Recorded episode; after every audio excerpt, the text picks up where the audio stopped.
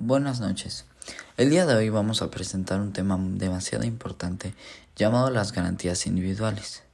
Las dos personas que vamos a ser los encargados de presentarles e intentar dejarles claro este tema, vamos, voy a ser yo, Ángel Manteiga Morín, y mi compañero José Miguel Uribe Ramos. Lamentablemente no podrá estar presente en el podcast, pero eh, hizo mucho al momento de investigar y del guion.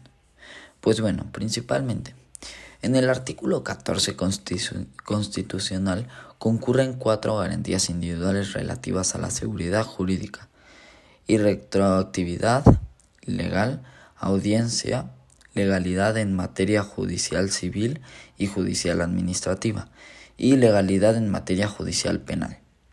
Las garantías individuales se comprenden un total de 29 artículos de distintas índoles, todos circunscritos a los derechos que como mexicano tenemos dentro del territorio nacional y en las diferentes embajadas del extranjero.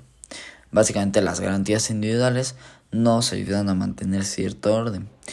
Eh, como acabo de leer, sí nos ayudan demasiado al momento de, pues bueno, demostrar que yo como mexicano merezco tener derechos en este país, merezco tener eh, el derecho a tener una vivienda, a tener una escuela, a tener eh, comida, a tener un trabajo.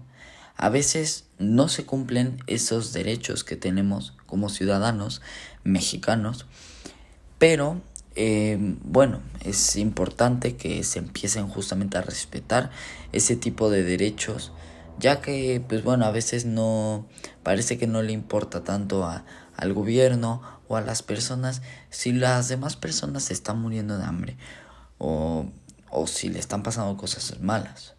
Y bueno, y claro, ¿cómo surgen las garantías individuales en México? Eso es importante. Las bases orgánicas de 1843, por su parte, contienen disposiciones sobre las garantías de igualdad, libertad y seguridad jurídica.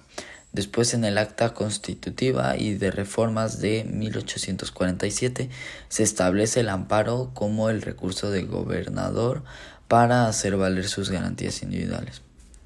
Pues bueno, gracias a eso, yo creo que les pudo haber quedado más claro cómo surgen en México las garantías individuales.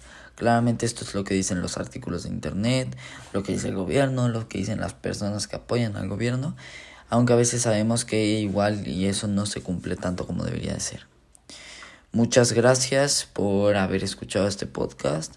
Espero que les haya ayudado demasiado a poder entender un poco más sobre las garantías individuales, sobre los cuatro tipos que hay, sobre cómo surgen en México.